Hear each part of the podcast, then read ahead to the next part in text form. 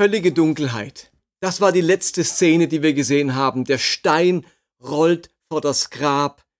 Dieser Moment fühlt sich endgültig an. Und zuvor haben wir diesen Satz gehört aus Psalm 22, mein Gott, mein Gott, warum hast du mich verlassen? Vielleicht der traurigste Satz dieser ganzen Ostergeschichte. Und wenn wir von der Ostergeschichte reden, dann denken wir an vier Tage. Gründonnerstag, Karfreitag und dann endet das Ganze mit Ostersonntag.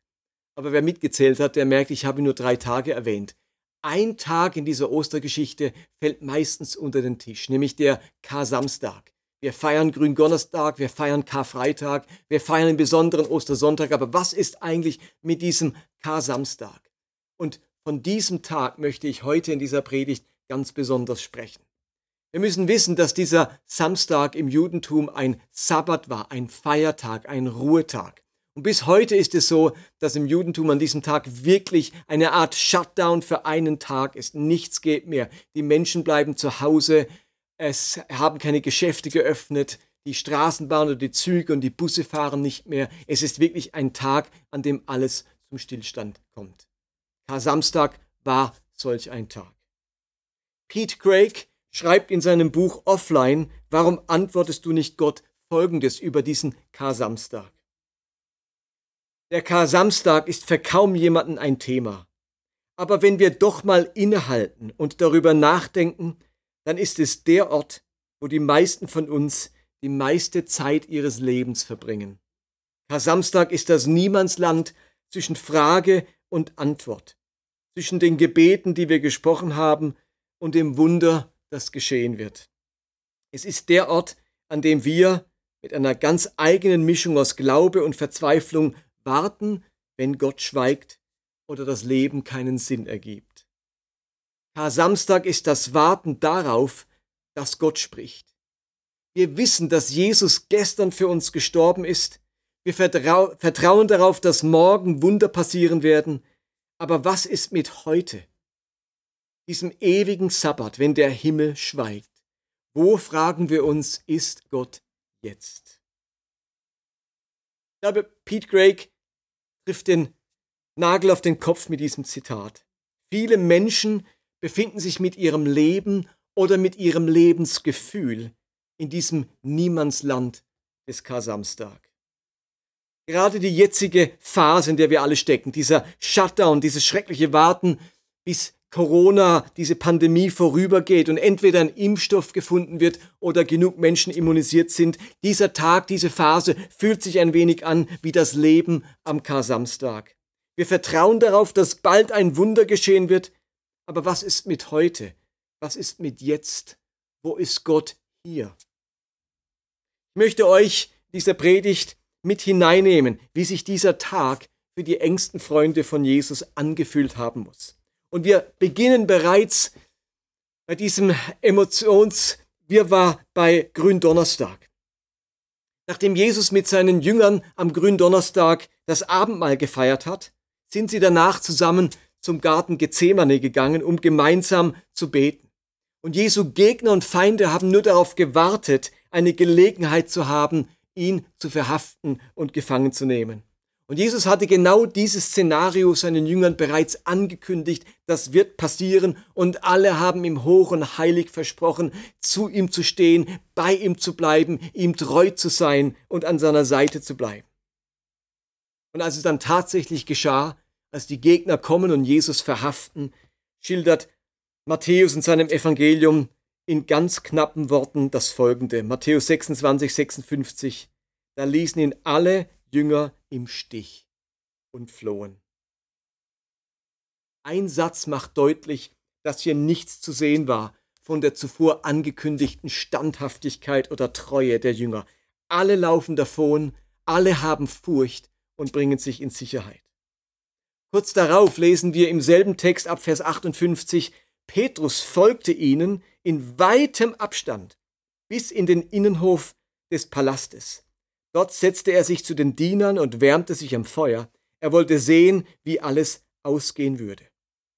Und es dauert auch hier nicht lange, bis Petrus anfängt, in den höchsten Tönen zu schwören, dass er diesen Jesus nicht kennt.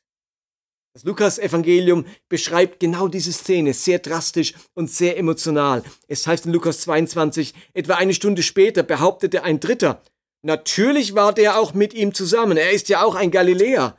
Aber Petrus wehrte ab, ich weiß gar nicht, wovon du redest, Mensch. In diesem Augenblick, noch während Petrus redete, krähte der Hahn. Der Herr wandte sich um und blickte Petrus an. Da erinnerte sich Petrus an das, was der Herr zu ihm gesagt hatte, bevor der Hahn heute kräht, wirst du mich dreimal verleugnen. Und er ging hinaus und fing an, bitterlich zu weinen. Die Nacht ist vergangen, in Zwischenzeit ist der neue Morgen angebrochen, es ist Karfreitag. Und Jesus wird der Prozess gemacht vor dem römischen Statthalter Pontius Pilatus und er wird verurteilt. Und es kommt relativ schnell zur Kreuzigung und wiederum trauen sich seine Jünger nicht an den Ort des Geschehens, sondern Lukas beschreibt, alle, die mit Jesus bekannt gewesen waren, standen weit ab, darunter auch die Frauen. Also statt im Todeskampf bei ihrem Meister zu stehen, halten sie weiten Abstand. Jesus stirbt und weil eben der Sabbat, der Ruhetag naht, der ja, wie ich gesagt, schon am Abend beginnt, wollte man Jesus möglichst schnell begraben, damit der Leichnam nicht eine ganze Nacht lang im Freien hängt und den wilden Tieren oder den Vögeln ausgesetzt ist. Ein reicher Mann namens Josef bittet Pilatus dann um den Leichnam Jesu und begräbt ihn in einem Steingrab, das er wahrscheinlich schon lange für sich selbst vorbereitet hatte. In Lukas 23 steht dann, die Frauen aus Galiläa waren Josef gefolgt. Sie sahen die Grabhöhle und schauten zu, wie der Leichnam von Jesus hineingelegt wurde. Nachdem sie in die Stadt zurückgekehrt waren, bereiteten sie wohlriechende Öle und Salben zu, doch den Sabbat verbrachten sie in Ruhe, wie es das Gesetz vorschreibt. So, und jetzt beginnt dieser Schabbat, dieser Kar-Samstag, an dem alles zum Stillstand kommt, an dem man keine Arbeit tun durfte und wo alles, was man vorhatte, auf den nächsten Tag verschieben musste. Eine Art Shutdown für einen Tag. Und jetzt beginnt dieses schreckliche, dieses furchtbare Warten, das viele von uns auch aus ihrem eigenen Leben kennen. Und ich glaube, wer sich ein bisschen in die Geschichte hineinversetzt, spürt die Fassungslosigkeit der Jünger Jesu. Ich meine, gerade eben haben sie doch noch dieses eindrückliche Abendmahl miteinander gefeiert und etwas von seiner Heiligkeit und Tragweite gespürt. Und jetzt läuft hier etwas ab, das kann man gar nicht richtig fassen. Plötzlich wird dieser Jesus verhaftet, plötzlich steht er vor Gericht, plötzlich wird er abgeurteilt und jetzt ist er tatsächlich gekreuzigt und sogar schon begraben. Ich meine, das ging alles so schnell. Innerhalb weniger Stunden stirbt der Traum dieser Jünger vom Retter Israels. Als der Stein vor das Felsengrab gerollt wurde, ist nicht nur Jesus gestorben, sondern da ist etwas in diesen Jüngern gestorben. Als dieser Kar-Samstag anbrach, zerbrach etwas in diesen Jüngern. Sie müssen jetzt irgendwie das Unfassbare ertragen, aushalten. Aus dem Johannesevangelium erfahren wir, dass die Jünger zu diesem Zeitpunkt nicht mit einer Auferstehung gerechnet haben. Ihr dürft euch also nicht denken, dass die Jünger sagten, ach, wir wissen ja, morgen ist Ostersonntag, da wird alles gut, Happy End, jetzt halten wir einfach Kar-Samstag durch. Für die Jünger war überhaupt nicht ersichtlich, dass es einen Ostersonntag gibt, dass die Sache gut endet. Sie sind jetzt an diesem Kar-Samstag in dieser völligen Verzweiflung und Fassungslosigkeit über das, was geschehen ist. Und sie wissen noch nichts von einem Ostersonntag und einer Auferstehung. Und ich habe mich gefragt, wie werden sich die Jünger an diesem Kar-Samstag, an diesem Tag der Fassungslosigkeit gefühlt haben? Welche Gefühle haben diese Jünger dominiert und haben diese Gefühle auch etwas mit uns und unserer heutigen Zeit und Gesellschaft zu tun? Ich glaube, dass drei Gefühle das Leben oder den Tag, diesen Kar-Samstag, äh, dominiert haben bei diesen Jüngern. Ich glaube, das erste Gefühl war das Gefühl der Hoffnungslosigkeit. Da ist ein riesiger Traum geplatzt. Das, worauf man so lange hingearbeitet hat, hingefiebert hat, hat sich vollkommen zerschlagen. Ihnen ist Perspektive verloren gegangen. Es herrscht diese lähmende Ratlosigkeit. Was soll jetzt passieren? Wie soll es weitergehen? Das kann doch nicht das Ende sein, das, das kann es doch einfach nicht geben, das kann doch nicht wahr sein. Es ist wie ein wahr gewordener Albtraum. Ich glaube, es herrschte das Gefühl tiefster Verzweiflung und Hoffnungslosigkeit an diesem K-Samstag. Das zweite Gefühl, von dem ich glaube, dass es diesen Tag dominiert hat, war das Gefühl der Wut. Und zwar Wut über die hohe Priester und ihr Gefolge, die diese Verurteilung Jesu angezettelt hatten und extra jemand angeheuert, der Jesus verraten würde. Aber auch Wut über den römischen Statthalter, der kurzen Prozess machte und nicht lang fackelte mit einer Hinrichtung durch diese Kreuzigung. Wut über dieses Urteil, über die Gewalt und über die Erbarmungslosigkeit, die hier zum Ausdruck kommt. Aber auch Wut über die Ungerechtigkeit, dass wieder einmal das Gute verliert, das Wahrhaftige verliert und das Böse und Ungerechte siegt. Wut über die Hilflosigkeit, dass man nichts dagegen tun konnte, dass man dabei stehen musste und nichts machen konnte, dass man eine Minderheit ist, die keine Kraft und keine Möglichkeiten hatte. Wut war wahrscheinlich das zweite dominierende Gefühl an diesem Kar-Samstag. Aber ich glaube, es gibt noch ein drittes dominierendes Gefühl und das ist das Gefühl der Scham. Scham darüber, jetzt, wo es darauf angekommen wäre, nicht zu Jesus gestanden zu sein. Scham darüber, weggelaufen zu sein. Wie sehr hat Petrus sich geschämt, als er Jesus vor, einer, vor einem Sklaven, einer Sklavin verleugnet hat, die hätten ihm ja überhaupt nichts anhaben können. Aber selbst vor diesem geringsten Widerstand hat es Petrus nicht geschafft, zu seinem Meister zu stehen. Beim geringsten Widerstand hat er versagt. Scham darüber, so distanziert und auf Abstand gegangen zu sein, so halbherzig und feige gewesen zu sein. Wahrscheinlich haben sich noch ganz andere Gefühle in diesen Kar-Samstag gemischt. Aber ich glaube, dass diese Hoffnungslosigkeit, diese Wut und diese Scham die drei dominierenden Gefühle im Leben dieser Jünger am Kar-Samstag waren. Wenn Karfreitag der Tag der Traurigkeit ist und Ostersonntag der Tag der Freude, dann ist Kar-Samstag der Tag der Hoffnungslosigkeit, der Wut und der Scham. Und ich habe mich gefragt, wie ist das heute bei uns? Wenn ich mir das Leben vieler Menschen, die ich begegne, denen, ich begegne, anschaue, wenn ich mir unsere Gesellschaft anschaue, ja sogar wenn ich mir unsere Welt anschaue, gibt es da ebenfalls dominierende Gefühle? Könnte es sein, dass sich unsere Welt in einer Art Kar-Samstag befindet? Ich glaube, Kar-Samstag ist nämlich ein Bild für einen Gemütszustand. Kar-Samstag ist ein Bild für ein Lebensgefühl. Ich könnte auch sagen, für ein Weltempfinden. Ich glaube, dass auch unsere Welt und unsere Gesellschaft hier in Deutschland geprägt ist von dem Gefühl der Hoffnungslosigkeit. Viele Menschen sind ähm, geprägt von dieser Hoffnungslosigkeit.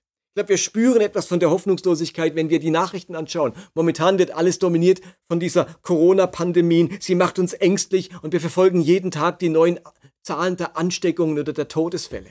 Aber Schon vor Corona haben wir immer wieder Nachrichten gehört, die äh, hoffnungslos gemacht haben. Berichte über Krieg und Terror, wo man sich denkt, wann hört denn dieses Morden und Schlachten endlich auf? Wir haben mitbekommen über die Nachrichten, dass es noch nie so viele Kinder gab in Kriegsgebieten. Oder wir haben die Bilder vor Augen von verhungernden Menschen und Kindern in den Ländern Afrikas oder auch im Jemen. Man ist so ratlos und hilflos, was man dagegen tun könnte. Menschen fühlen sich jetzt diesem Virus oder einer korrupten Politik oder einem jahrelangen Bürgerkrieg oder einer nicht aufhörenden Dürre so äh, hilflos ausgeliefert. Es macht so hoffnungslos, wenn man diese Dinge liest oder hört. Aber es sind nicht nur die Kriege und die Gewalt. Für viele ist momentan die Zerstörung der Natur Grund ihrer Hoffnungslosigkeit. Wegen Gewinnmaximierung wird Raubbau auf unserem Planeten getrieben. Der Müll wird produziert ohne Ende und immer mehr CO2 ausgestoßen. Und man bemüht sich im privaten Leben um Nachhaltigkeit, lebt bewusst Konsumverzicht, isst vielleicht weniger Fleisch und merkt am Ende, wie das Ganze nur ein Tropfen auf den heißen Stein ist angesichts einer dominierenden Wirtschaftsphilosophie, die nur eines kennt, nämlich Wachstum. Vielleicht ist es aber auch das eigene Erleben, die eigene Biografie, die das Gefühl der Hoffnungslosigkeit mit sich bringt. Der jahrelange Zustand der Arbeitslosigkeit und ich finde einfach keinen Weg zurückzukehren in die Arbeitswelt. Oder diese chronische Krankheit, die einfach nicht besser werden möchte. Oder es ist die Sehnsucht nach einem Partner, die bis heute nicht gestillt werden konnte. Oder der verzweifelte Versuch einer Mutter oder einer Frau, schwanger zu werden, Mutter zu werden, und es möchte einfach nicht klappen. Oder die zerstrittene Situation in der Ehe oder in der Familie, für die man einfach keinen Ausweg findet. Manchmal sind es auch solche biografischen Dinge, die einen zurücklassen mit diesem Kar-Samstagsgefühl der Hoffnungslosigkeit. Aber daneben, glaube ich, hat unsere Gesellschaft auch eine ganze Dosis an Wut und Scham in ihren dominierenden e-, Emotionen. Man kommt vielleicht nicht über diese Ungerechtigkeit hinweg, die einem da widerfahren ist. Oder da ist diese seelische Verletzung, die wann immer sie einem in den Sinn kommt, Wut im Innern auslöst. Oder ich habe diese Schuld einem lieben Menschen gegenüber auf mich geladen und ich kann es mir irgendwie selbst nicht verzeihen.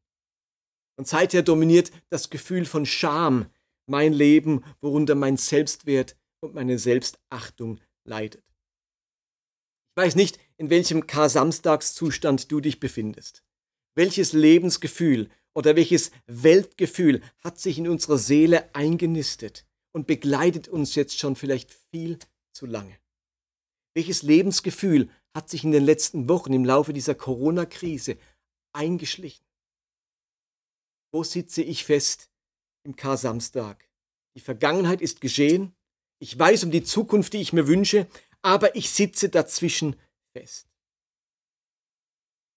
Am Anfang meiner Predigt stand dieses Video vom sich schließenden Grab. Der Stein rollt davor und jetzt herrscht Dunkelheit. Es ist, als sitzt man im Finstern, im Tunnel. Denn wie im Tunnel, so fühlt sich der Kar-Samstag an. Man fühlt sich verlassen. Aber dieser Gottesdienst, haben wir gesagt, stellt eine Reise dar. Die Reise von Kar-Samstag zu Ostersonntag. Die Reise vom Dunkel zum Licht, vom Tunnel in die Freiheit. Seit 2000 Jahren erleben Menschen das, was am Ostersonntag geschehen ist, als das Erlebnis, dass es Licht am Ende des Tunnels gibt. Ostersonntag ist die Erfahrung, dass Gott in der Lage ist, unsere Träume doch noch wahr werden zu lassen. Ostersonntag redet seit 2000 Jahren davon, dass das Böse nicht das letzte Wort hat in dieser Welt und auch nicht in unserem Leben.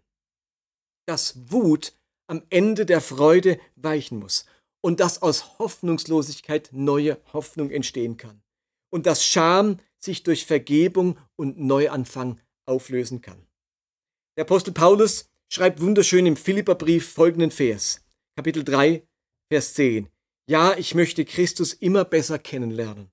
Ich möchte die Kraft, mit der Gott ihn von den Toten auferweckt hat, an mir selbst erfahren. Paulus möchte die Kraft, die Christus von den Toten auferweckt hat, die Kraft, die Licht in dieses Grab hineinfallen ließ, die diesen Stein wegrollte, an sich selbst, an seiner Seele und an seinem Leben erfahren. Ostersonntag, also die Auferstehung, das Leben von Christus ist Gottes Antwort an uns, nämlich uns diese große Kraft zu schenken, diese Osterkraft, diese Auferstehungskraft zu schenken und mit ihr an unserem Leben zu wirken. Es ist die Verheißung, mit uns durch unser Leben zu gehen, durch unsere Krisen zu gehen, Teil unseres Alltags zu werden, bei uns zu sein, in unseren Schmerzen, an unseren Tiefpunkten und in unserem Lebensgefühl der Hoffnungslosigkeit, der Scham und der Wut. Ihr Lieben, Ostersonntag ist wie ein Statement, eine Zusage, eine Verheißung. Es ist das Statement, dass Gott stärker ist als meine Umstände, dass Gottes Liebe und Gottes Kraft das letzte Wort haben, dass Gott mich vom Tunnel ins Licht führt, dass Gott seinen Plan mit meinem Leben verwirklichen wird. Mein Leben ist und bleibt in Gottes Hand. All das Böse, all das Schreckliche, das geschehen ist, war nicht das Letzte, es war nur das Vorletzte. Und am Ende hat sich dieses, diese, haben sich diese Gefühle von Kar-Samstag aufgelöst in der Kraft der Auferstehung. Ostern ist damit eine Botschaft an eine Welt im Kar-Samstag. Eine Welt in Hoffnungslosigkeit, eine Welt im Ausnahmezustand, eine Welt in globaler Lähmung. Die Botschaft, dass es durch unseren Gott und seinen Geist eben auch anders geht, dass ungerechte Verhältnisse sich ändern können, dass Gott Herzen erneuern kann, dass seine Gerechtigkeit siegen wird und dass er der Herr über Leben und Tod ist. Ostern und die Kraft der Auferstehung ist nichts anderes wie die göttliche Befähigung, Hoffnungslosigkeit, Wut und Scham zu überwinden. Und wenn ich sage überwinden, dann heißt das nicht, dass wir nie mehr etwas von Hoffnungslosigkeit oder Wut oder Scham spüren werden. Aber wir vertrauen darauf, dass in uns eine Kraft lebt, die stärker ist als die Kraft der Hoffnungslosigkeit oder die Kraft der Wut oder die Kraft der Scham. Christen haben diese Entdeckung gemacht. Sie haben gemerkt, dass Ostern, dass die Auferstehung, dass diese Kraft Gottes in ihrem Leben wirkt und dass eben Hoffnungslosigkeit oder Wut oder Scham nicht emotionale Endstation ihres Lebens ist. Das ist das große Erlebnis, das Christen seit 2000 Jahren machen. Es gelingt ihnen durch diese Kraft der Auferstehung, ich könnte auch sagen, durch diesen lebendigen Christus in ihnen, Hoffnungslosigkeit, Wut und Scham wirklich zu überwinden. Und diese Erfahrung, die wünschen wir allen Menschen, die in dieser Gesellschaft des Samstags leben und in ihrem eigenen Leben etwas von dieser Hoffnungslosigkeit, von dieser Wut und von dieser Scham spüren. Diesen Segen des Ostersonntags wünschen wir allen Menschen, wünsche ich dir und wünsche ich mir. Amen.